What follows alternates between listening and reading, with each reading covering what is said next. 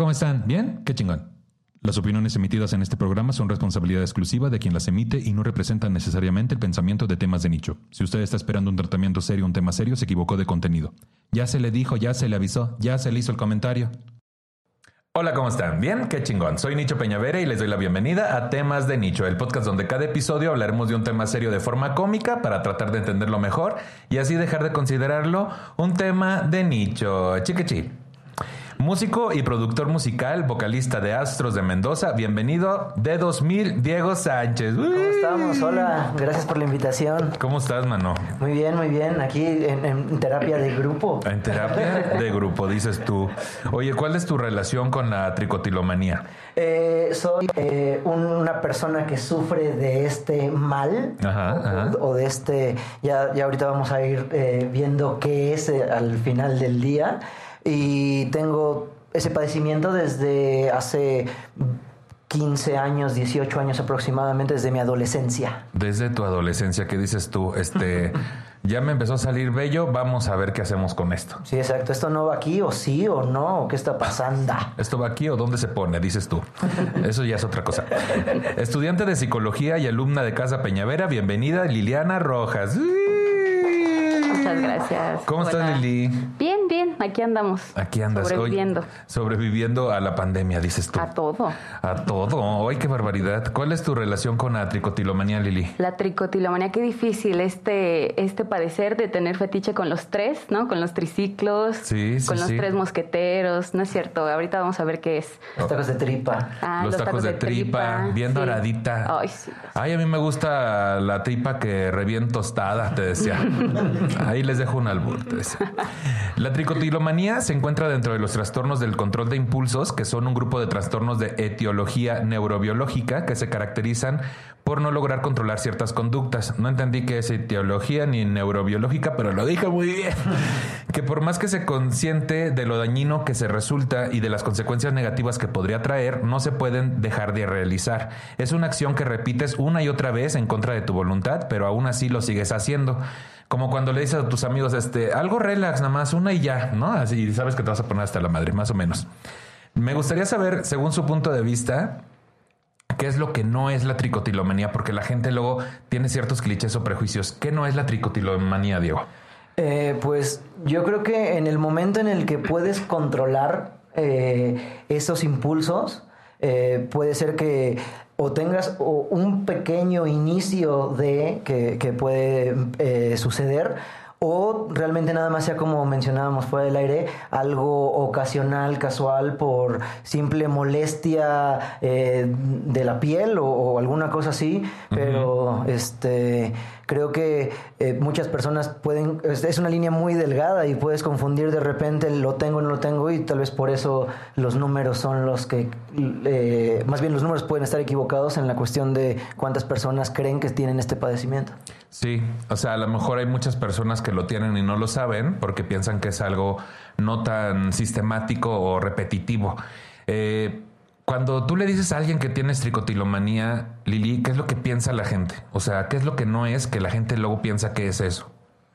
Pues la verdad, yo creo que la tricotilomanía es algo muy, como también lo platicábamos, algo que puede no parecer tan grave, ¿no? O sea, es algo que a veces no salta a simple vista. Por ejemplo, yo tengo mi cabello completo, hay personas que llegan a tener hoyos en, en su cabeza yo no lo he llegado a tener, entonces una persona que me ve por la calle probablemente no sabe que tengo tricotilomanía y también el nombre que es como complicado, pues a veces, eh, oye, tengo tricotilomanía, ah, pues qué bueno, felicidades. Ah, felicidades, ¿y cuánto llevas? de hecho. Es un poco impactante, ¿no? También, o sea, como que suena que, no sé, que estás ahí eh, como un mono o alguna cosa así. Eh, amigos me dicen, cuando empezaba a hacerlo en, público, me decían, deja tu tricotilominosis. Y yo decía, ah, no se dice así, pero entiendo qué es lo que me estás queriendo decir. Que, te iluminas el pelo, dices. Exactamente. qué barbaridad. Pues sí, es, eso no es la tricotilomanía, no es algo que... Vaya, precisamente lo que dice Lili, la gente espera que alguien que tiene tricotilomanía después de saber qué significa, esperan que sea alguien que de plano no tiene cabello, ¿no? Ajá. Que van a ver por la no calle. Es válido, y si no, no es válido, es como estás exagerando o no es sistemático o no es tan grave. Pues eso es lo que no es. Pero lo que sí es, bueno, vamos a ver otra cosa que no es. No es un trastorno de, de obsesión compulsiva, o sea, no es un TOC. Las diferencias radica, radican en los síntomas, función neurológica y el conjunto de sus propiedades intelectuales, o sea, su perfil cognitivo. Ahí estoy aprendiendo muchas palabras yo aquí, la verdad. de hecho, quería hacer la, la, como la aclaración de eso que decías de etiología neurobiológica, Sí. que puede sonar muy qué, ah, pero etiología se refiere a la conducta y neurobiológica es que tiene un trasfondo que en algunas personas puede ser eh, de, de alguna falla o algún trastorno en el cerebro o también Sí. por alguna no sé, alteración en su medio social, en su familia. Entonces también yo creo que más adelante veremos que, o sea, hay personas que se empiezan a arrancar el cabello desde bebés, quizás porque lo traen, o quizás de niños porque sus papás se pelean y es, "Ah", o Sí. quizás más grandes por el novio. O sea, puede ser algo que inicie por varias cosas, no es, no es como tal una enfermedad, así como, ay, te dio, te dio tricotilomanía. Así le pasó a Homero Simpson. Homero Simpson, ¿Qué le cada que tenía un hijo, Se arrancaba el era- pelo. ¡Ah! y entonces Sí, sí, pues, le dio tricotilomanía. Por eso le quedaron tres. Tres, decía. exacto. Tres. Ay, pues qué bueno que tenemos aquí una psicóloga, porque yo no sabía que era Sí, nada de eso. Pero mira, según el Manual Diagnóstico y Estadístico de los Trastornos Mentales, la define como una característica esencial el arrancamiento recurrente del cabello que da lugar a una pérdida perceptible de pelo. Sin embargo, puede darse sin que se note la pérdida de pelo, como dice Lili, y sin que se asocie a ningún malestar. Esto indica que tirarse el pelo puede considerarse en un rango que va desde un hábito sin trascendencia ni consecuencias hasta la tricotilomanía que supone un problema psicológico importante, cuando desfigura a la persona y va asociando un estrés notable. El lugar de donde más frecuentemente se arranca el cabello o el pelo es del cuero cabelludo, pero también es frecuente de las cejas, las pestañas, la barba y el vello púbico. ¡Ay, qué fuerte! ¡Ay, los vellos públicos! Te decía que nos escuchan. Imagínate, bueno, es que ya el vello público que dices tú, ay, me voy a hacer un depilado brasileño, gradual, poco a poco. Pero yo solito. Pero yo solito porque me da mucha timidez que me vean, decías ahí mis partes. Qué fuerte. Una persona puede arrancarse el pelo de un, de un único lugar, pero también puede hacerlo de distintos sitios. Con el tiempo, los afectados se suelen ir arrancando pelo de más sitios. Típicamente el pelo se arranca de uno en uno, aunque también se pueden arrancar en manojos. El Manual Diagnóstico y Estadístico de los Trastornos Mentales lo define como un trastorno de control de impulsos que no está especificado de otra forma, incluyendo dos aspectos. Inicialmente se da un incremento de tensión que baja cuando se produce el arranque del cabello. Sin embargo, entre el 17 y el 27% de los participantes no son conscientes de la tensión. O sea, hay una, una, acumulación de tensión, ¿no? Estoy estresado, estoy nervioso, estoy ansioso y para liberar esa tensión me arranco el cabello. Se, ¿Tendrá que ver con la sensación de dolor de arrancarlo o de, de pérdida? O sea, ¿qué es lo que ustedes intuyen que, que provoca esta necesidad de liberar esa tensión? Puede ser suplir, ¿no? Un dolor o una, un estrés, digo, yo no estudié, yo soy músico. Yo tampoco. Entonces, este... Yo soy comediante, nos queda claro que aquí la que sabe es Lili. Exacto, entonces no sé ni por qué tomé la palabra.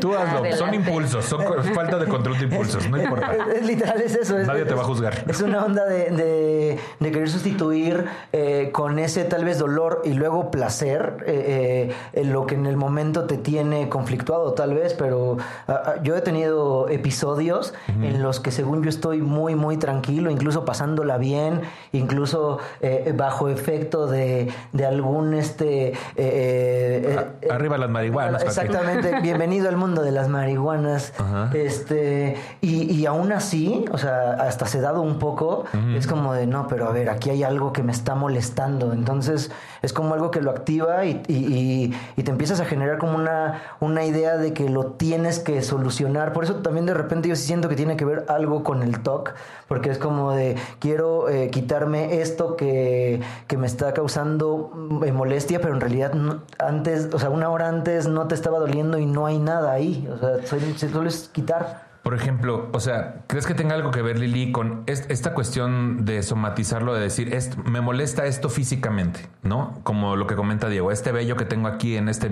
aquí en el bigote me está molestando físicamente, pero realmente es, es otra cuestión, es psicológica, de decir, lo estás somatizando a algo físico, pero realmente lo que te estorba es algo psicológico y lo quieres quitar.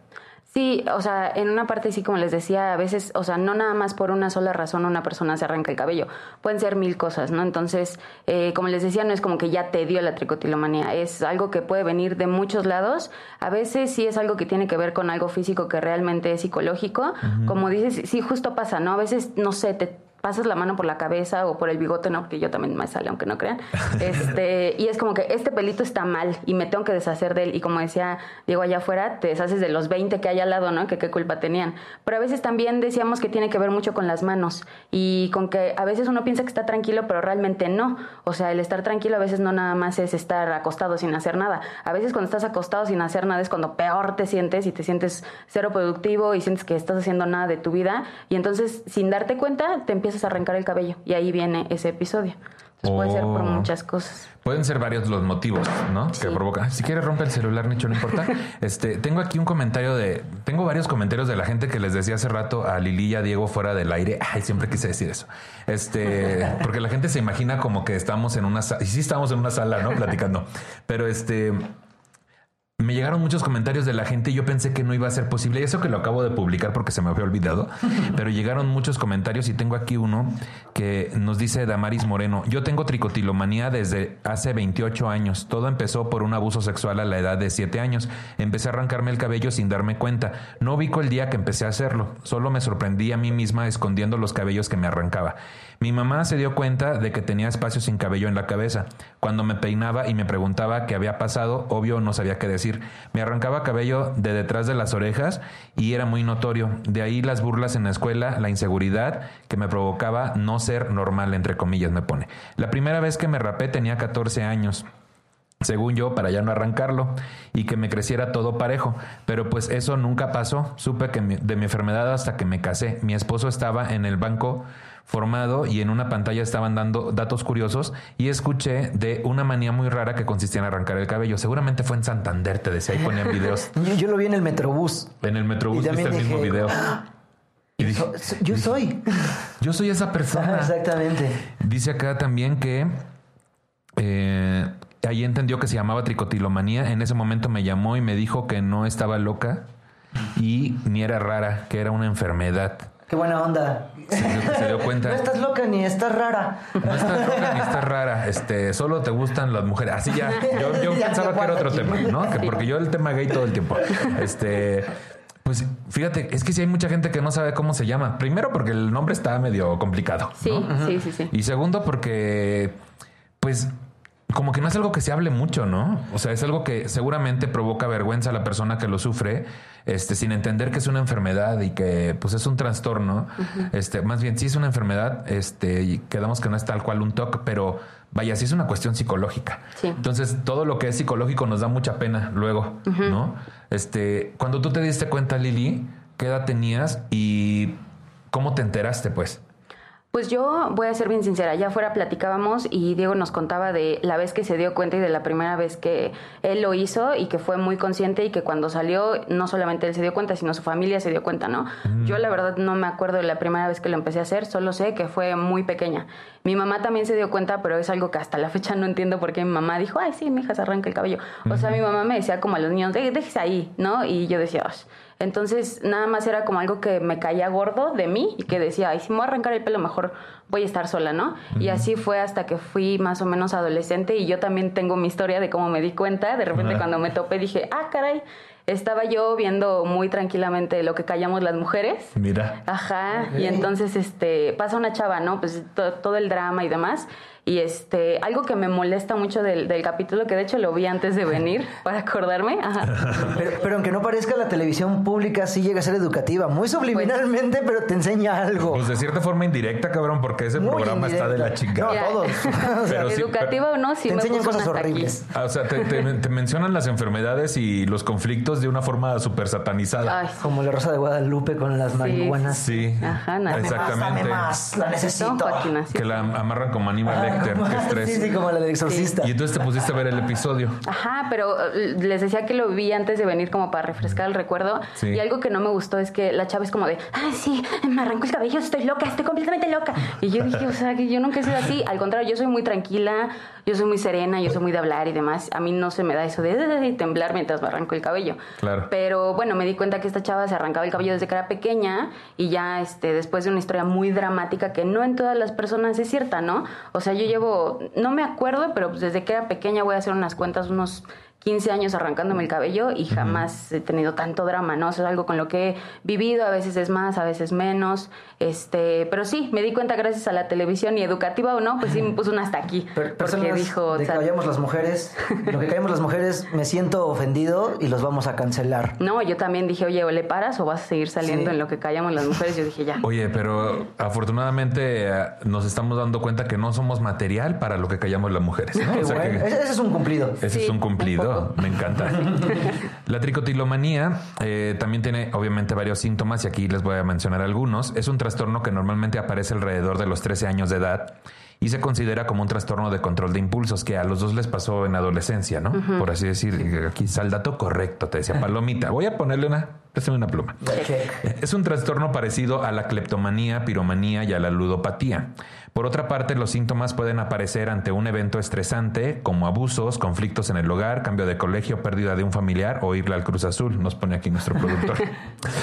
Los síntomas más frecuentes son la pérdida notable del cabello a causa del impulso incontrolable de arrancárselo, un incremento de la percepción de tensión justo antes de tirarse de cabello, también se presenta un aumento en la percepción de tensión ante el intento de la resistencia o arrancarse el cabello, placer, gratificación o liberación al tirar del pelo.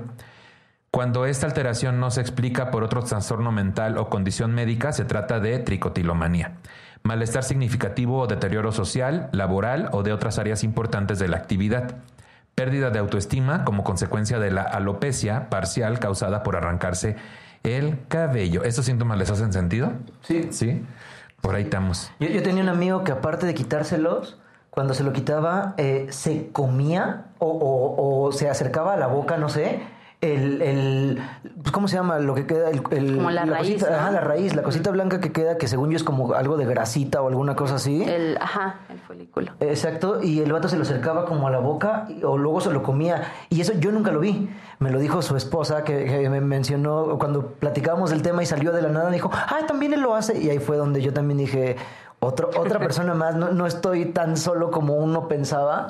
Y, Sí. y- y te das cuenta que cada quien tiene sus variantes, ¿no? Así como de, bueno, y esta persona hace eso. o- se los come, ¿no? La esposa se los cocinaba. hay, con hay- limón, hay- hay sal. personas que se los comen y que luego les descubren como, gat, como a los gatos unas Sí. bolas de pelo en la panza. Sí, sí, sí. Sí, exactamente. que, que ahí Lili tenía una mención sobre eso de que ella no se come el cabello, ya nada más se lo arranca, ¿verdad? Porque si no, ¿qué pasaría, Lili? No, si, si yo me comiera el cabello en una sentada me quedo pelón. Yo sí, dice. comi- yo sí comiera, bueno, más bien yo como pelo nada más, pero en otras ciertas circunstancias. Ay, qué fuerte. In- Por error involuntariamente. dices. ¿Qué dices? Involuntariamente. Ay, ¿qué es Sí, esto? ¿y este qué? Y que se te queda aquí en el dientecito. Él está hablando de felaciones. Muy bien. ok. Él está hablando de Pues la nada, nada felación. más como dato técnico, si tienen sus nombres, yo no sé quién le puso los nombres de tricotilomanía, pero la tricotilomanía es de tilos, es de jalar. Ay, perdón, pero sí me metí a Google antes. No, por favor, adelante. Trico Trico es de, de pelo, de pelo, tilos es de jalar y manía de una de un impulso, de una compulsión. Y eh, ya cuando los, los arrancas y después te los comes ya es la tricofagia, que fagia lo podemos encontrar en otras palabras como las uñas, es la unicofagia, es la acción de comerlo. Y, Oh. este, y la bola de pelo se llama tricobesoa. Yo, yo sí quisiera hablar con la persona que nombró estas cosas, pero pues ahí Que está. no mame. No te pases de lanza. Sí. Por eso la banda no nos entiende, porque de ni por tú sí te da entiendes. pena arrancarse el cabello y luego decir, tengo tricotilomanía. Ajá. O sea- y parangaricutirimícuaro allá atrás. Ajá, de hecho. Ajá. Que, que a mí también me pasa, fíjate, este, yo soy muy de comerme las uñas o morderme las uñas.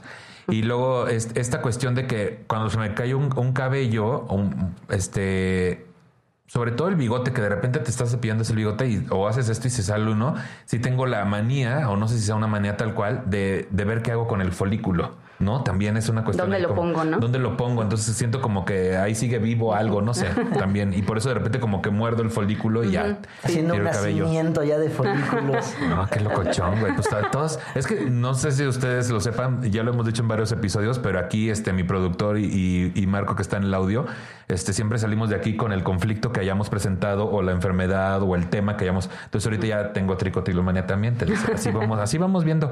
Vamos a ver aquí. ¿Qué lo provoca? Con respecto a las causas, no hay una específica. Sin embargo, sí hay factores que contribuyen a la aparición de este tipo de trastorno. A nivel biológico, se ha identificado que las personas que presentan tricotilomanía generalmente tienen un desajuste neuroquímico a nivel cerebral. Principalmente es un déficit de serotonina. Otro factor causante de este trastorno es la predisposición genética. De igual forma, puede presentarse debido a la combinación de los factores anteriores con una circunstancia agravante como un evento traumático. Hay expertos que aseguran que, que, los síntomas de la tricotilomanía pueden ser provocados debido a los cambios hormonales de la pubertad. A lo mejor por eso justo se provoca en esa etapa, ¿no? De la adolescencia. Tenemos varios mensajes de que de tu público. Dice aquí, este, me dice, ay, es que no veo el nombre. Bueno, mientras yo les platico, cuando yo me empecé a dar cuenta de que esto tenía un nombre y empecé a reconocerlo en mí y demás, eh, pues no sé, con mucha confianza así le platiqué a mi papá, ¿no? Oye, ¿qué crees que hago esto? Y mi papá me dijo, ay, yo también, pero bien tranquilo, ¿no? Y yo dije, me explotó la cabeza, ¿no? Y dije, ¿cómo ah. crees? Entonces. Sí, una a veces, predisposición. Es como descubres que también veían porno, ¿no? Y dices, ah, tú también. ¿A poco? ¿A poco sí? ¿Cómo sí, que, sí, veías porno. Que debo decir que mi papá no me consta, o sea, él me veía porno? no. Espero que. Bueno, ya, mira, este, que se arranca el ya cabello. hablando aquí de, de que. ¿y, tu papá, ¿Y cuál le gusta a tu papá? Oye, ¿ya visto de enanos? Así ya. ¿Contra viejitas? Sí, de viejitas, porque yo tengo. Ah, ya te ibas por otro tema. Porque yo me, me gusta ver viejitas. Así ya. Ya encontré el nombre. Dice acá este Lidbeth Sofía.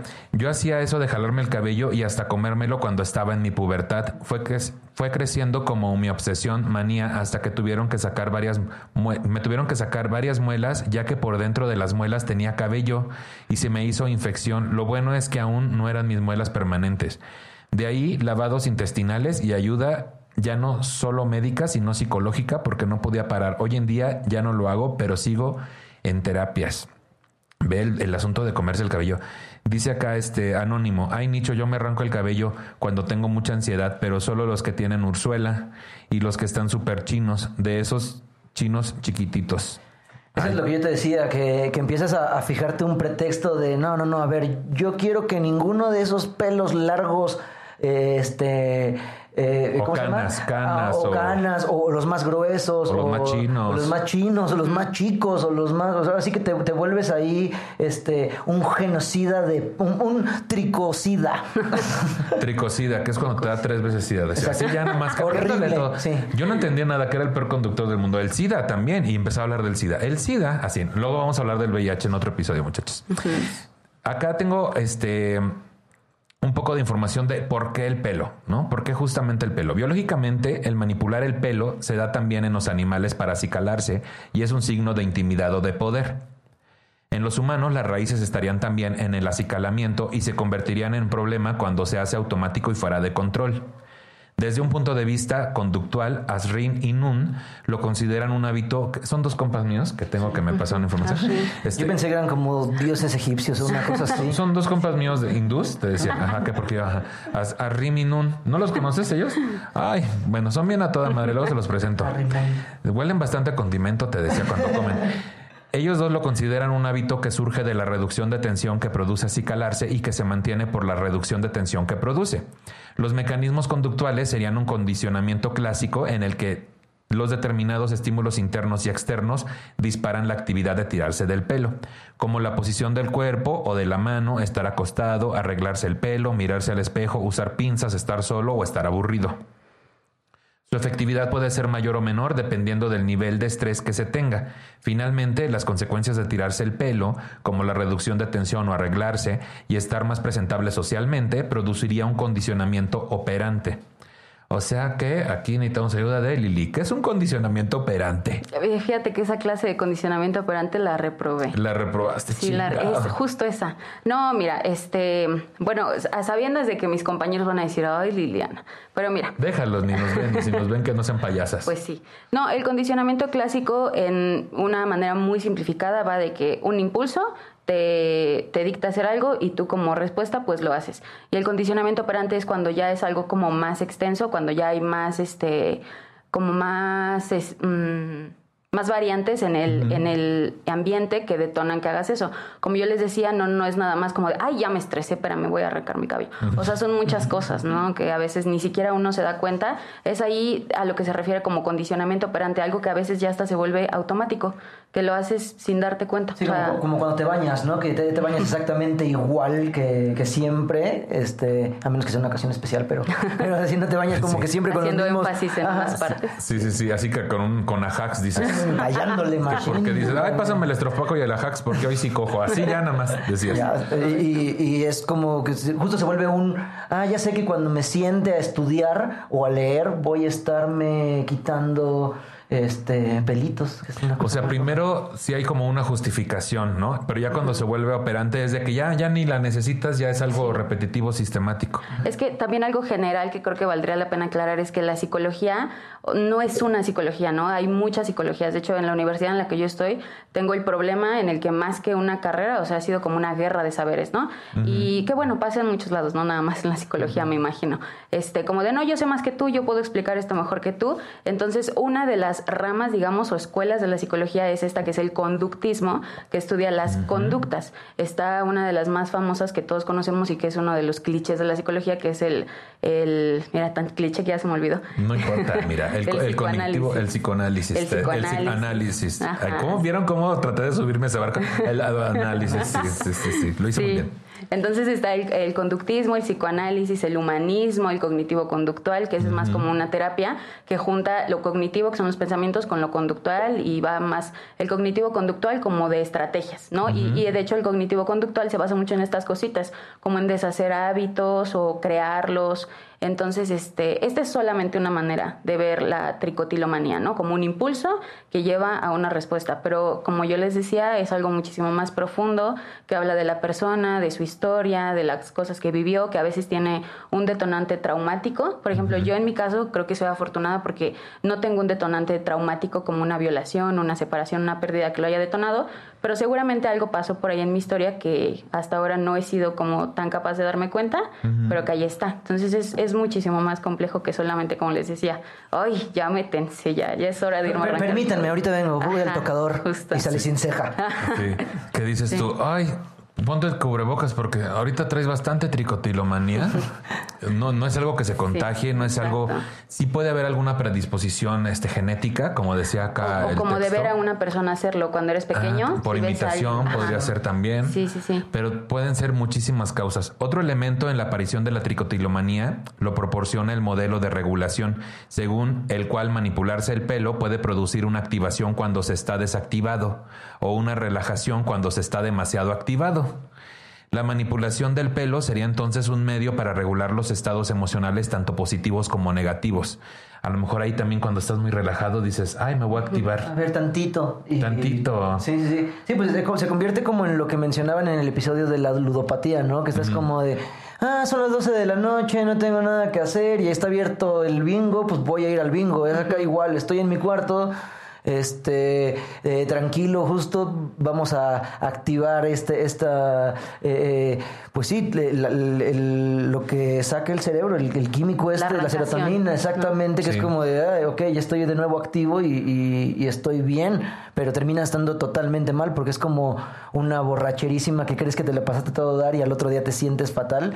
Aquí es una, este... No, y un- luego barrer, oye. Sí. Y luego barrer, dices tú, es lo peor. Sí, sí, a mí, a mí me pasaba que de repente me veía la, la camisa y aquí ya tenía Ay, sí. 47 pelitos. Del que te fuiste quitando. Ajá, y ya no, y no tenía, de aquí para abajo ya no tenía y ya era... Te tenías que rasurar. Sí, sí. Qué- qué fuerte. Y, y se nota, te rasuras y se nota la marca en donde estás, eh, eh, donde, Donde no hay raíz ¿no? y lastimaste porque se ve rojo Sí. y, y- y en lo otro se ve este eh, que, que está cortado el, el, Sí, el que está rasurado. Entonces, eh, eh, rasurado de aquí a aquí y, y- y aquí sin esto, eh, pues te digo que me volteaban a ver feo en la calle, quién sabe Pero por también qué. puede ser una ¿Quién marca sabe? personal, ¿no? Decía, ay, mira qué estilo su bigote. Sí, mira, Mira, en. Polanco sobre todo decías, no sé por qué. Sí, en Polanco le decía, quién sabe por qué me, ¿Quién me sabe ven así. Iba yo caminando por Mazarik y ay, la gente me veía bien yo- raro. Y, ajá, yo le decía, ¿qué pedo? güey?" Decías, unos que traen como unos sombreritos, así todo mal. Pero, Es- por ejemplo, en la Roma, en la Condesa, pues ahí puede ser lo que quieras. No es como Sotopia. Ahí me decían que era Charlie García.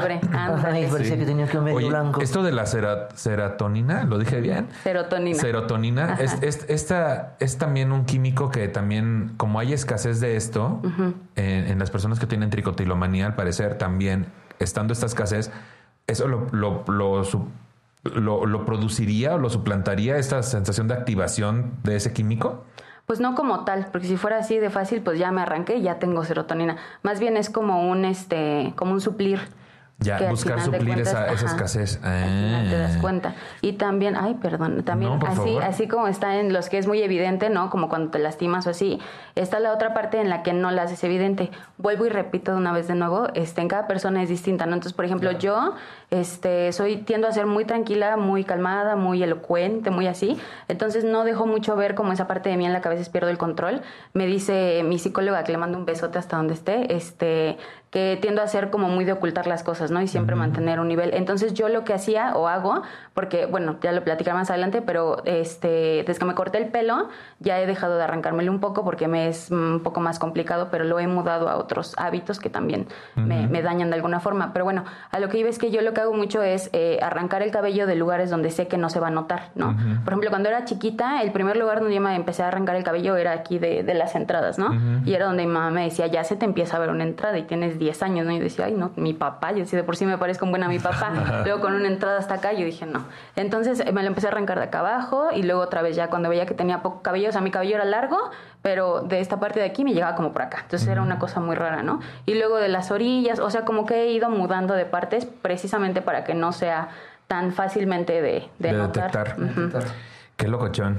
Mira, encontré acá, eh, les leía esos elementos de la tricotilomanía. También se ha encontrado en algunos niños que la actividad está regida por condicionamiento operante, porque si inicialmente se asocia a malestar, finalmente se convierte en una actividad agradable. O sea, básicamente es llevar a hacerte piojito a un nivel masoquista, ¿no? Dice. este. Hay personas que se tiran el pelo como medio de control de emociones e impulsos, ansiedad, tensión, aburrimiento, etcétera, provocándose sensaciones conocidas incompatibles con ellos. Qué locochón. Otro elemento de la aparición de la tricotiloman- tricotilomanía, lo dije bien, lo proporciona el modelo de regulación. Ah, esto es lo que ya les... Por eso digo que sí, ya se les había dicho, que era esto de activar y desactivar. Pero vamos a pasar ahora a otros mensajitos de nuestros patrocinadores, ¿no es cierto? De nuestro público. Eh, dice acá, este, voy a ponerle anónimo porque ya no alcanzó a ponerme si con nombre. Dice, mi mamá tiene esa manía de quitarse cabellos. No solo se los arrancaba ella, sino que de niños nos ponía a mis hermanas y a mí. Nosotros hicimos negocio y le cobrábamos a peso cada cabello. Hasta pinza de la ceja usábamos. Ya profesionales, sí. sí, ya, ya con aditamentos y todo. Sí, eso de las herramientas es bien, es bien cierto, ¿eh? Sí, si no tienes tampoco con qué quitártelos de repente, no. te da más ansiedad, pero Sí. también sabes que estás a salvo. Entonces, este, eso, eso está bueno. Yo, yo me convertí de repente en Diego el joven manos de pincita. Ajá. Y, y, y sí me, o sea, tengo la habilidad, Ah, desarrollé la uñas, habilidad de, de así, con las uñas cortitas como, como las eh, suelo usar, eh, me puedo quitar de repente y, y- y me he sorprendido de ya haciendo poses bien raras así de... de Pero en otras cosas exacto. decías. También, este, y diciendo, ok, estoy haciendo este movimiento para quitarme un pelito. de Decías, bueno, el otro día atrás". tuvieron que venir los bomberos a bajarme del, del- del ventilador. Ay, se puso bien raro. Están dando vueltas yo ahí. Ajá, dices, y estaba solo, nomás me estaba arrancando un pelo, dices. Y quién sabe qué más. Qué fuerte. Pues mira, eso le pasó a esta persona, pero qué locochón que tu mamá te ponga de que ah, muy ya suena como quirúrgico y profesional, ¿no? Sí. Esto a lo mejor reduce un poco el pedo de vergüenza de que es algo que es un impulso eh, pues tal cual de acicalamiento animal de cierta forma. No, no, no sé si lo digo, dije correctamente que sea un impulso, pero me refiero a que tal vez el ponerle aditamentos justo más avanzados o más quirúrgicos hace que quite de tu cabeza la idea de que estás Haciendo algo malo. haciendo algo muy Ah, personal. instintivo, Instintivo. muy Ajá. animal, muy de ese tipo, ¿no? Yo cuando me enteré que te cobran en clínicas 20 pesos o un dólar por cada pelo que te injertan, yo, yo soy muy aprensivo y dije, ay, güey, estoy perdiendo un chingo de feria. O sea, ya no voy a quitar dinero de encima, voy a estar... y- Pues, y, sí. y- y a, a partir de esa idea, que pues en realidad es, es muy básica y muy banal, pero así han, han, este, han sucedido otras que, que digo, ya no me lo voy a quitar porque me quiero dejar la barba para fin de año o alguna cosa así. Y una, noche, una, una trágica noche de domingo, termino otra vez este... Pasaron cosas. eh, exactamente. Que dices, me tengo que dejar la barba para fin de año porque, porque voy a ser Baltasar. Decías. La ocupo. No, yo me La fui del otro lado.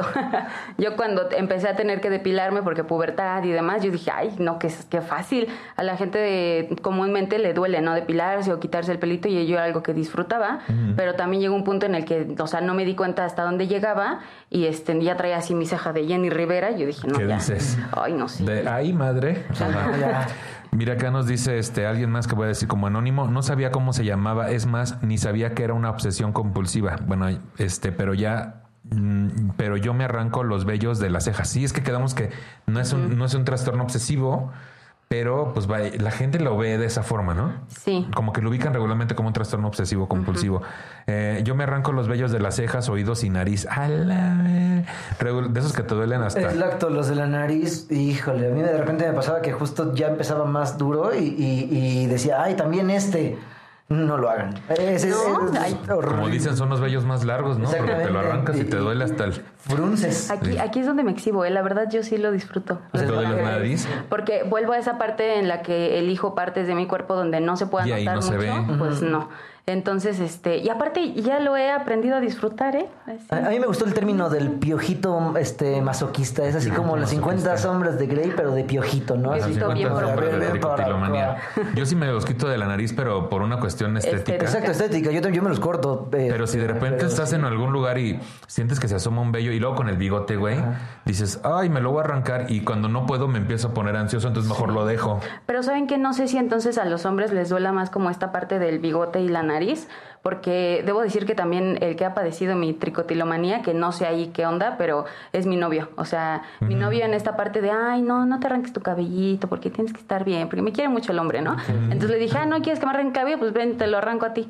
Y la verdad es que se ha dejado bastante, me ha soportado mucho. Qué fuerte. Pero veo que le duele. Ahora sí que Sí. Yo, yo no, yo nunca he compartido tanto así, este, eh, de, de yo quitarle a- eh, el pelo a alguien más, pero me, me da curiosidad, si se te quita la, la- o sea, sientes el mismo placer y la misma ansiedad. Sí, un poco sí. Es que sí, Qué los, los vellos de la barba y el, y el bigote son como más gruesos.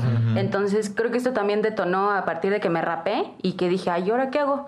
Entonces, ¿Ahora con este, quién? Ajá, ¿ahora con quién? Y entonces, justo lo que decías hace rato, elijo esos vellitos que están como más gruesitos o chuequitos o güeritos, porque mi novio tiene el pelo negro y esos son los que van para afuera. Sí, ese es el pretexto, es como de, no, ahora se van los pelirrojos, De hecho, es un ahora se van los Ajá. más negritos, y ahora se Sí. van los más chinos, como decía, o sea, te digo que se vuelve una onda ahí como racial, Selectiva. rara, selectiva, sí, no, quién sabe qué. Racista. Ahí sí, ya. Ra- ra- Racista de trico. Mira, acá nos dice Checo Segovia que él es médico y este es uno de mis alumnos de Casa Peñavera. Dice, me tocó ver a una paciente que se los arrancaba y se los comía, se le formó un besoar, que es literal Un una bola de pelos, así un besoar, que es una bola de pelos en el estómago. Qué locochón. Sí. Luego acá nos dice otro anónimo. eh, desde principios del año pasado empecé con, con muchas crisis de ansiedad muy duras. En mis ataques para calmarme me arrancaba mechones grandes de cabello y hasta de barba. Era demasiado lo que terminaba arrancándome. Hoy en día todo es mucho mejor. Todo, todo está un poco mejor. Eh, pero me quedó en esa costumbre de arrancarme el cabello muy poco, pero no dejo de hacerlo, aunque sea inconscientemente. Mira, hay varios tipos de tricotilomanía. Está la de comienzo temprano que empieza antes de los 8 años y suele corregirse solo, pero hay que revisar cómo va evolucionando porque puede que continúe en la edad adulta. Ah, yo pensé que comienzo temprano de las 10 de la mañana. Comienzo temprano. Eh, Yo me paro a las 6, te Bien decía. puntual. 6 en punto ya me estoy arrancando. un Seis en cabello. punto ya salió la ceja. Ay, sí, porque luego no me da tiempo. Está también el automático que se da sin conciencia de lo que se está haciendo, mientras que está concentrado en otras actividades, como pensar, estudiar, como decía Diego, que voy a estudiar, aquí va a ser, aquí va a ser, viendo televisión, etcétera. Afecta a tres cuartos de las personas con tricotilomanía. Eso es la, es la más común. Y también está el consciente que la persona se concentra en lo que está haciendo y no puede evitar eh, en el que adapta mejor el, al diagnóstico de manual del diagnóstico que pone, lo voy a decir otra vez porque no me entendí yo mismo, Este, está el consciente, la persona se concentra en lo que está haciendo y no lo puede evitar. Es el que se adapta mejor al diagnóstico del manual de diagnóstico, que pone como criterio un impulso irrefrenable a hacerlo con un aumento de tensión que disminuye cuando se produce el arranque del cabello, corresponde a un cuarto de los afectados. Lo más frecuente en los tipos consciente y automático y es lo más frecuente es que los tipos consciente y automático coen- coexistan. ¿Cómo batallé para decir coexistan? Exactamente, yo estaba a punto de decir eso, así como de, yo me considero ambos, que- o Ambos, sea, que hay momentos como de, estoy, estoy estudiando, trabajando, cualquier cosa y le, y le doy inconscientemente y hay veces que es ahora sí, tú contra el espejo y vamos a darnos y... De- esa, es tu, esa es la actividad de este momento. Esa es la- ajá, y, y- y se vuelve como una, o sea, sí es como una catarsis, sí te quedas como de, yo me, yo me volteo a ver eh, de enfrente del espejo y es de, ¿por qué no puedo parar? O sea, Sí. ya, ya eh, después de ver fragmentado y esas películas, les digo, cálmate Patricia, deja de estarte quitando los pelos para, para, para este, ser más andrógino. Le o sea, un nombre al, al tú que se arranca el cabello. Sí, ya convivo con, con, esa, con esa otra entidad en mi cabeza cada ratito y, y, y luego sí le meto un regañadón y muchas veces también me dejo llevar y es que es como el mal compadre, ¿no? De bueno, vamos, vamos. Y termino Sí, sí, sí. muy triste y crudo al otro día. Oh, es que sí da como una cruda. Seguramente sí, una cruda moral. cuando, cuando te das cuenta de lo que hiciste, dices, ay, Ay, Safis. Sí, Sí. ahora sí Pero que- pues ya no se puede hacer nada. pues no. Sí, Y- esperar. O- porque aparte también crees que tiene una solución natural que dices, va a crecer. O sea, si fuera amputarte un, amputarte un dedo Ándale, o alguna cosa así, dices, bueno, pues no, porque esto ya no va a volver a pasar. Pero acá es de, yo me he visto y decir, eh, ya va saliendo de nuevo aquí o ya va saliendo de nuevo acá. Ya listando las pincitas. Exactamente, y ya estoy así como chan, chan, chan, chan, chan, chan, chan. Qué fuerte. De hecho, sí, sí, pero si, tardas para salir de esa cruda en cierta forma, ¿no? Hasta que vuelva a salir el cabello. No tanto, pero me refiero a que te sientes mal.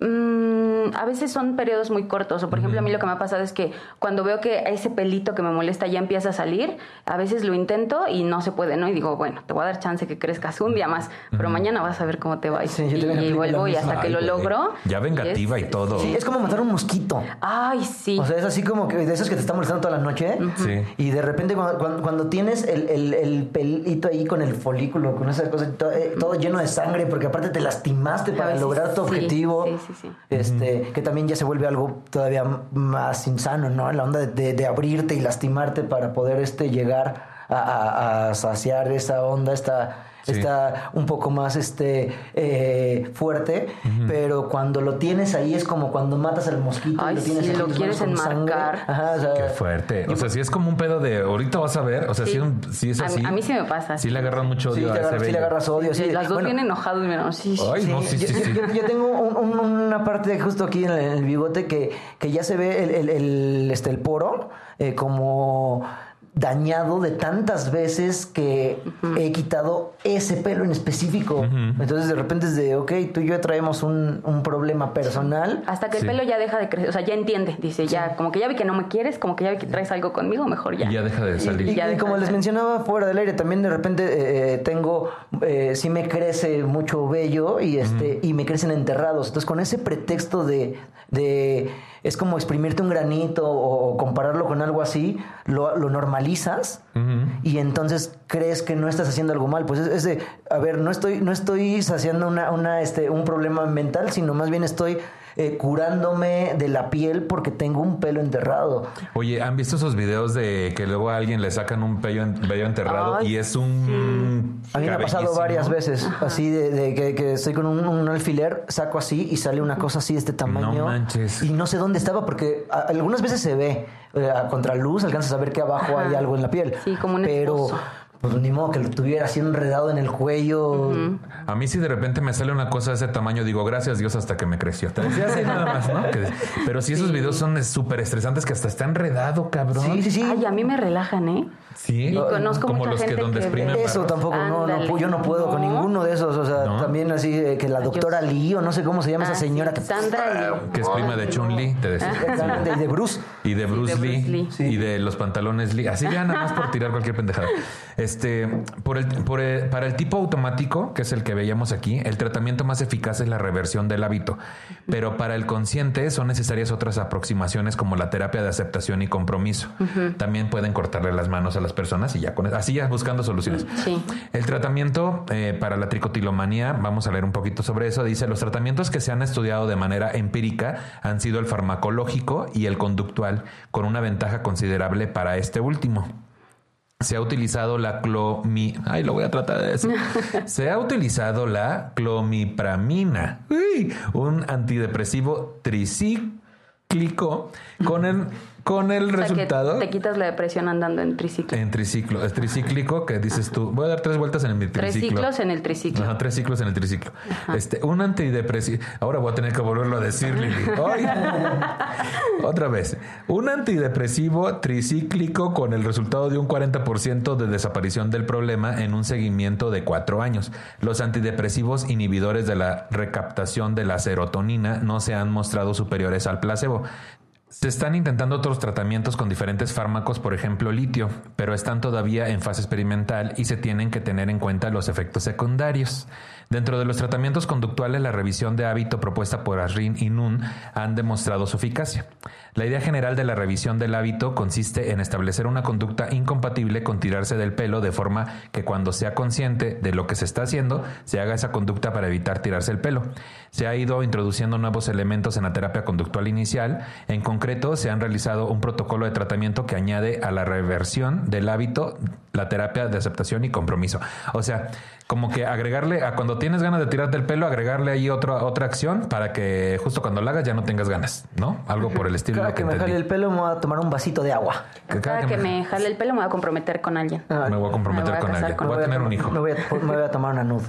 Sí, cada que abro, un- abro un OnlyFans cada que me jale el O voy a decir algo polémico ya para comprometerme. Para comprometerme. Voy a tuitear En algo Twitter. horrible. Exacto, en Twitter. Aprovechando si hay una marcha feminista, si hay el día de la Ah, sí. contra la homofobia, algo, algo voy a poner. A mí con el tratamiento de- me, me dieron a elegir entre este tratamiento de farmacia o médico este común o un alternativo Ajá. que fue el que terminé eligiendo y, Ay, no. y, y ahí me, me inicié en el mundo de las marihuanas. Mira nada más lo que Ya son de esto ya es descontrol total, Joaquín.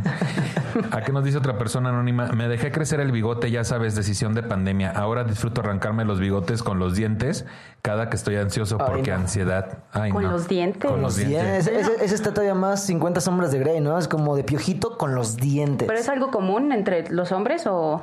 Pues no mucho, o sea, a mí cuando me luego me lo recorto porque luego sí me ando comiendo los bigotes así solito. Solito. Este, ahora tener gripa con bigote, ay, qué estrés. Ay, Sonarte la nariz, pero este, pero sí, o sea, de repente te da ansiedad. Yo no alcanzo todavía. Cuando ya alcanzo, me lo corto mejor. Te decía, cuando ya me alcanza, me lo corto. Que eso, eso no es eso. Está, está horrible alcanzarte los de la nariz. Eso estaría más loco. No seas Con los payaso también. Ay, no, ya. Se has llevado. Aquí tengo otro comentario, dice Anónimo, porfa. Yo cuando estaba en sexto de primaria empecé a hacerlo. No recuerdo con qué se me ocurrió, pero lo hacía más que nada en mis tiempos de ocio.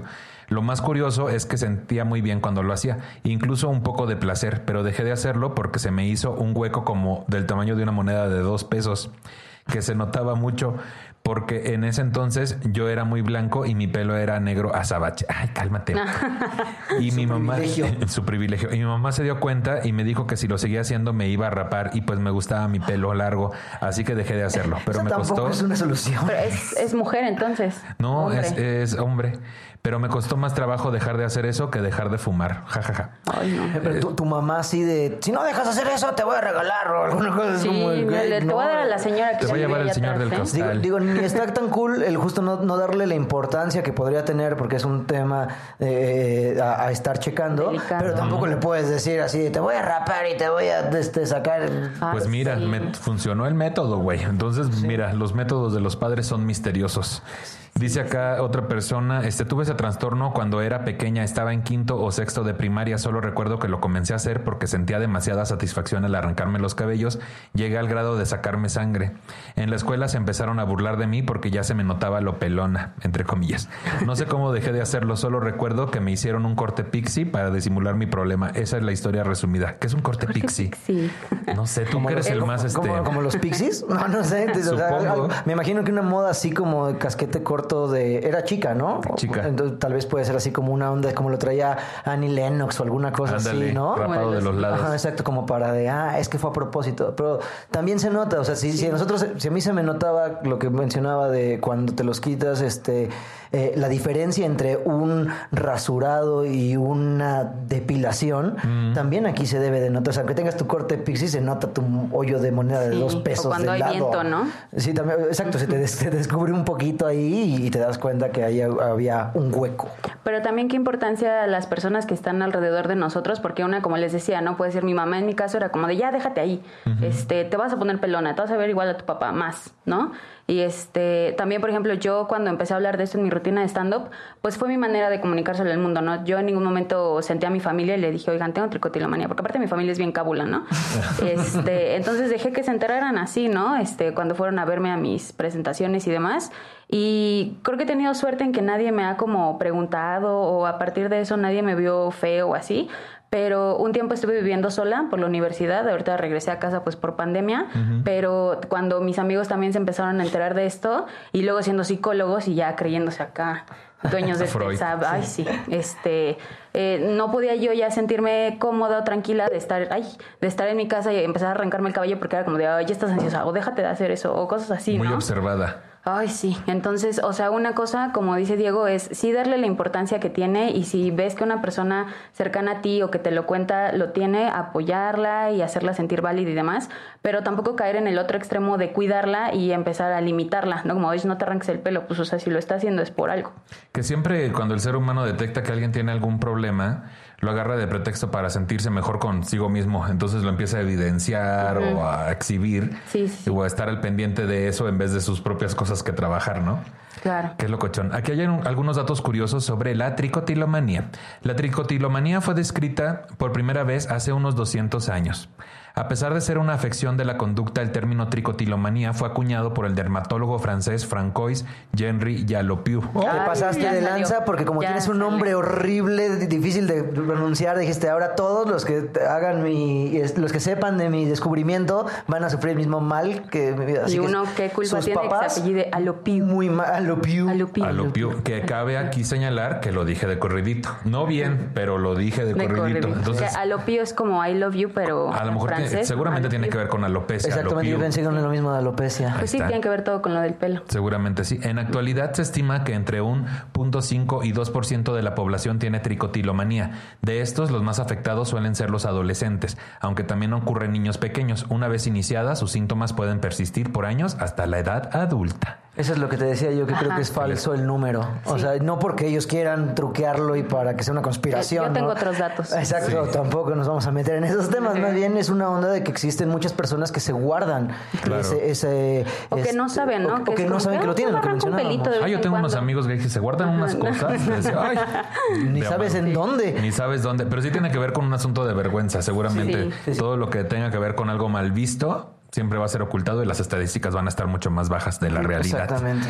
Ay, la tricotilomanía no siempre ocurre en el estado consciente pues puede suceder en un estado similar al trance, por lo tanto, se subdivide al padecimiento en automático y consciente, siendo el primero más frecuente en niños. Otras personas pueden incluso crear rituales asociados al arrancado del cabello, incluyendo la búsqueda de tipos de cabello específicos para arrancar o arrancarlo hasta que se cree una sensación agradable o una respuesta en una sensación específica. Que ahí, Lili, me acuerdo que me contabas de una técnica que te compartieron sobre cómo evitar arrancarte los cabellos, ¿no? Que era como ponerles nombre. Sí, que de hecho eso, o sea, debo decir que no lo aprendí de mi carrera, o sea, son cosas que yo a lo largo de que fui creciendo, pues fui buscando y en internet encontré que una manera de como detenerte a arrancarte el cabello, porque justo eso es como un proceso, ¿no? No solamente te empiezas a quitar cabellos así como, como lo de la, como de la chava que aparece en este capítulo de lo que callamos las mujeres que entra en un, en un episodio de histeria, o sea, a veces es algo muy tranquilo, ¿no? Al menos en, en mi experiencia es un proceso en el que estoy tranquila, empiezo a, arrancar, a, tocarme el cabello, a jugar con él, a seleccionarlo y elijo uno. Entonces la técnica que yo encontré es que en el momento que elijo ese cabello que me voy a arrancar, le pongo un nombre. Entonces así, pues supongo que la idea es como que creas un lazo con él. Aprensión. Ajá, sí. Entonces ya luego te das codependiente del pelo, pero pues eso ya es otro tema. Y relación tóxica y te es infiel y bueno. Sí, sí, sí. Y luego si se cae por sí solo, pues ya caes en depresión, pero, pero ya no te lo arrancaste. Entonces, este, sí encontré esta técnica de ponerles un, nombre y así como crear un lazo con ellos y ya no querer arrancármelo. Pero también yo decía que el problema es que, o sea, no puedes hacer eso siempre, porque aparte uno tiene mucho cabello. Exacto, está más fácil cuando eres Homero Simpson y tienes tres, ¿no? Sí, y es Hugo, ya. Paco y Luis. Hugo, ya Paco hasta los Luis. saludas, les das los buenos días, pero... pero, pero cuando tienes este ¿cuántos, cuántos cabellos o pelos en la cabeza tendremos? Tendrá ¿Quién más o menos un humano? te decía. Barea. Barea. Más o menos. Pero de- decía, decía Lili este, esta cuestión de que les ponían nombre, pero que de repente ya se acabó todos los nombres de los de Ajá. Game of Thrones y todos los de todas las demás series que veía. De la banda El Recodo. De la banda El Que ya luego me Recodo. corté el cabello y es la banda El Recodito. El recodito, El recodito. que dices tú. ¿Alguna otra cosa que hayan escuchado que sirve para evitar arrancarse el cabello o ya sabiéndose tricotilomaníaco? Ay, lo dije, mi Ay. cabrón. Eso, Pues es que yo me merezco un, un dulce. ¿Alguna otra cosa que hayan escuchado que funciona? A, a mí sí me gusta en parte eh, esta onda de, de- no la dependencia de tener a una persona al lado diciéndome, hey, no, déjate, Ujú, hey, ujú. déjate. Pero, pero también siento que, que lo están haciendo o, o que me hace un bien, o sea, que, que, que puedo pasar dos, tres meses en un viaje eh, con, con algunas, este, y no, no de marihuanas, en un viaje real, Ajá. este, eh, eh, con varias personas y al no tener ese momento de privacidad, como, como mencionaba Lili, de, de- de sentirte observado y decir, no, no me voy a poner aquí a hacer esta, esa A onda. evidenciarme. Exactamente. Eh, eh, me doy cuenta que no era necesario. Entonces también digo, ok, lo pude controlar con una fuerza externa y no con mi fuerza de voluntad. Entonces le- lo que luego yo hago es hablarme directamente al espejo, así verme y decir así como de ya para, o sea, se- te está doliendo, se ve mal, eh, te está afectando y, y- y no puede ser que, que no seas eh, eh, lo suficientemente fuerte como para que tú, este, eh, tú mandes esa, esa instrucción al cerebro de decir, basta manos, o sea, ya dejen de, de hacer eso y mejor vamos a ponernos a hacer un cubo rugby o, o cualquier otra actividad que O un churro, requiera, dices, sí, ¿qué? o, o cualquier otra actividad que requiera el uso de la mano. Ay, mira, qué locochón. Dices, ya tengo premios internacionales, dice. Ya huele a hueso quemado mi cuarto. Aunque se supone que podría ser igual de frecuente en hombres que en mujeres, en la práctica clínica se atiende más a las mujeres, quizás porque es más importante para ellas la estética. Mientras que la calva en los hombres está muy aceptada socialmente. Sexy. Ay, sí. Dices, mírenme, ay. Ay. Se suele dar única a, se, suele dar unida a otros hábitos de movimientos repetitivos en el cuerpo, como pellizcarse o comerse las uñas. Aquí tenemos este, a una persona famosa que tiene tricotilomanía, el ángel de Victoria's Secret, Sara Sampaio, contribuyendo a dejar atrás la imagen de perfección que acompaña a las modelos, compartió que sufre tricotilomanía. La modelo portuguesa se, encuentra, se encontraba atorada en el tráfico e invitó a sus seguidores a que le hicieran preguntas a través de sus stories. Una seguidora le preguntó por su rutina de belleza de cejas y ella respondió, trato de no tocármelas porque desafortunadamente sufro tricotilomanía y me arranco los pelos. Así que tengo calvas y utilizo un lápiz de ojos para rellenar los huecos. Después de recibir decenas de mensajes de seguidores que sufren el mismo trastorno, la modelo decidió ahondar en su experiencia con la tricotilomanía en sus Instagram Stories, donde afirma que empezó con el desorden a los 15 años con las pestañas y posteriormente las cejas. Actualmente ya se dejó las pestañas en paz, pero sigue con las cejas. Sara, tenemos algo en común.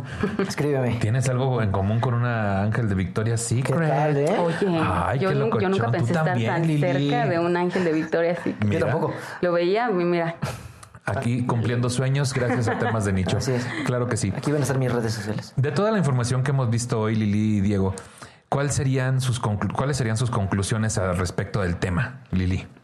Pues yo creo que lo que decía hace un momento, la importancia de la compañía es este a las personas que quizás hoy vean eso y digan, ay, oye, yo, este, que tengan presente que no es algo de lo que tengan que estar avergonzadas, que es algo que es más común de lo que parece y que habemos personas afuera que entendemos su sentir. Al respecto, yo también quería platicarles que en Facebook ah, y en Twitter hay bastantes grupos o páginas que hablan al respecto y este, yo por ejemplo me metí a un grupo de WhatsApp que es muy bonito, es como mi grupo de las señoras y ahí todos los días, un día a la vez chicas, sí se puede y todos los días encuentras ahí como la motivación, eh, que esa es la parte bonita, ¿no? Y la parte digamos un poco triste es también de repente cuando te llega un mensaje de estos grupos. Que venden Herbalife. ¿O te Ah, gustaría vender café orgánico? sí. Así, o que quieres vender este sartenes. Ah, ¿Quieres ser tu propio jefe? ¿Quieres ser tu propio con dos jefe? aplicaciones, ¿no? Eh, pero no, la, la, parte fea es cuando de repente escuchas historias, ¿no? De chicos, hoy no pude, o hoy este, tuve algo que me, me afectó, o algo muy feo, y pues recaí, ¿no? Pero pues siempre volverlo a intentar, hablábamos también fuera del aire, este, la importancia de un día a la vez, ¿no? llevarlo un día a la vez, eh, buscar la compañía correcta, porque a veces uno encuentra esta compañía, como les decía, ¿no? De, ay, ya déjate el pelo, no te estés haciendo eso, o sea, es, es algo normal, algo que pasa y buscar ayuda. Creo que en este y en muchas cosas que, que tienen que ver con la salud mental, siempre saber cuándo se necesita ayuda y saber que no por buscar ayuda uno es débil, sino todo lo contrario. Claro, se me hace de personas muy valientes entender que tienen un problema y buscar ayuda para estar mejor, hacer lo que sea necesario para estar mejor. Diego, ¿cuáles serían tus eh, conclusiones? Pues eh, personal o, en cuestión de ser eh, padeciente de, esta situación, es este el, sentirte, como, como decía Lili, acompañado o, o el sentir que no estás solo y este y buscar justamente eh, algún tipo de, de, situación. Yo la primera vez que fui al psicoanalista fue por, por eso, porque eh, sentía que no podía parar y, y, este y pues ahora sí que es válido el, buscar un poco de ayuda y también si estás del otro lado y eres la persona que está ahí, estar atento a, tanto a esta situación como cualquier otro desorden o, conflicto que, que venga de la cabeza, porque muchas veces uno cree que alguien está bien, como platicaba aquí el tío de ¿tú cómo vas a estar deprimido? Y, realmente por dentro estás, exacto, estás sufriendo. Entonces, estar atento a, los comportamientos de las personas que tienes alrededor y quieres, porque uno nunca sabe cuándo puede salvarle ahí este eh, eh, un, mal momento o un mal episodio. Y, también como, como este no compararte. Eh, no puedes decir, en internet vi una foto en la que una persona ya no tiene nada de pelo, entonces mi problema es menor. O sea, el problema es este cada quien el, suyo y, aunque haya otros que, que, tal vez no tengan ni un solo pelo, si tú te quitaste 20 o 30, también tienes un problema y no lo puedes minimizar con la comparación. Entonces, creo que con, con esos puntos ya eh, puedes sentirte un poco más apoyado y, y sí, solucionarlo poco a poco porque no es este este, no es algo que digas ya mañana no y, y, listo, sino creo que no estaríamos aquí platicando el tema de nicho.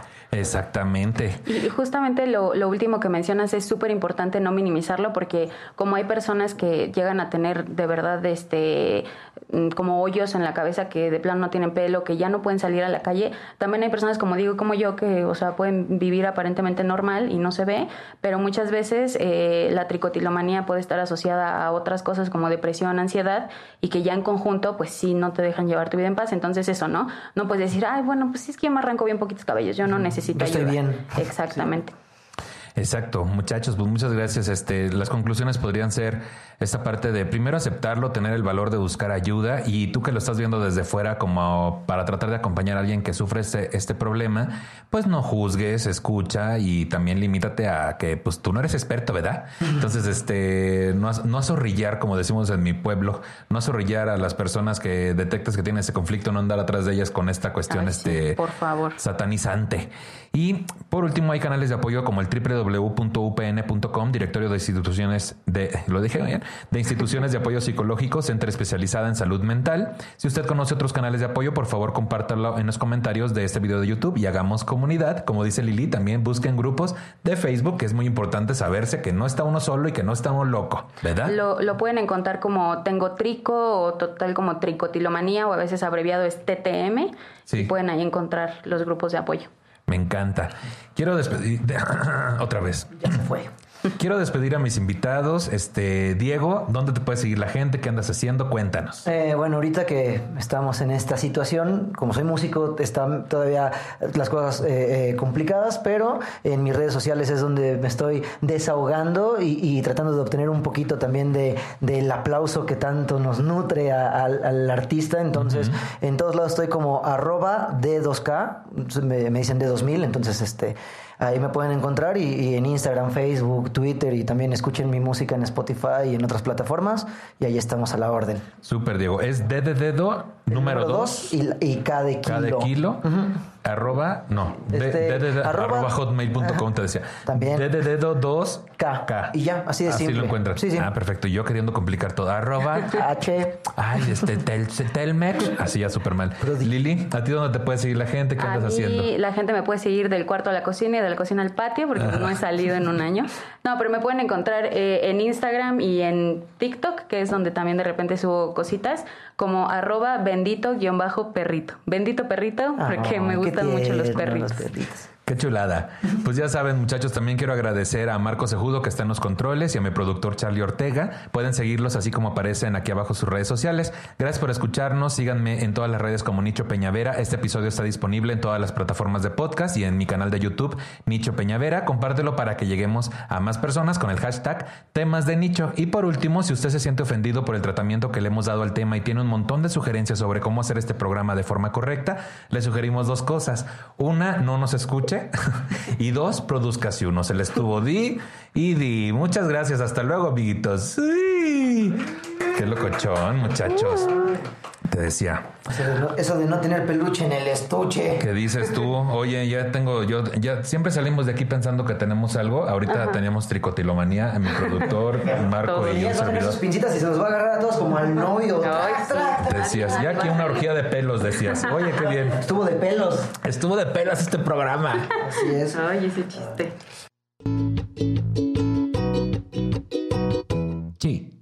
¿No se merece tu familia lo mejor? Entonces, ¿por qué no los mejores huevos? Ahora, Egglands Best están disponibles en deliciosas opciones. Huevos clásicos, de gallina libre de jaula y orgánicos de Egglands, que ofrecen un sabor más delicioso y fresco de granja que le encantará a tu familia. En comparación con los huevos ordinarios, Egglands Best contiene la mejor nutrición como 6 veces más vitamina D, 10 veces más vitamina E y el doble de omega 3 y B12. Solo Egglands Best. Mejor sabor, mejor nutrición, mejores huevos. Visita egglandsbest.com para más información.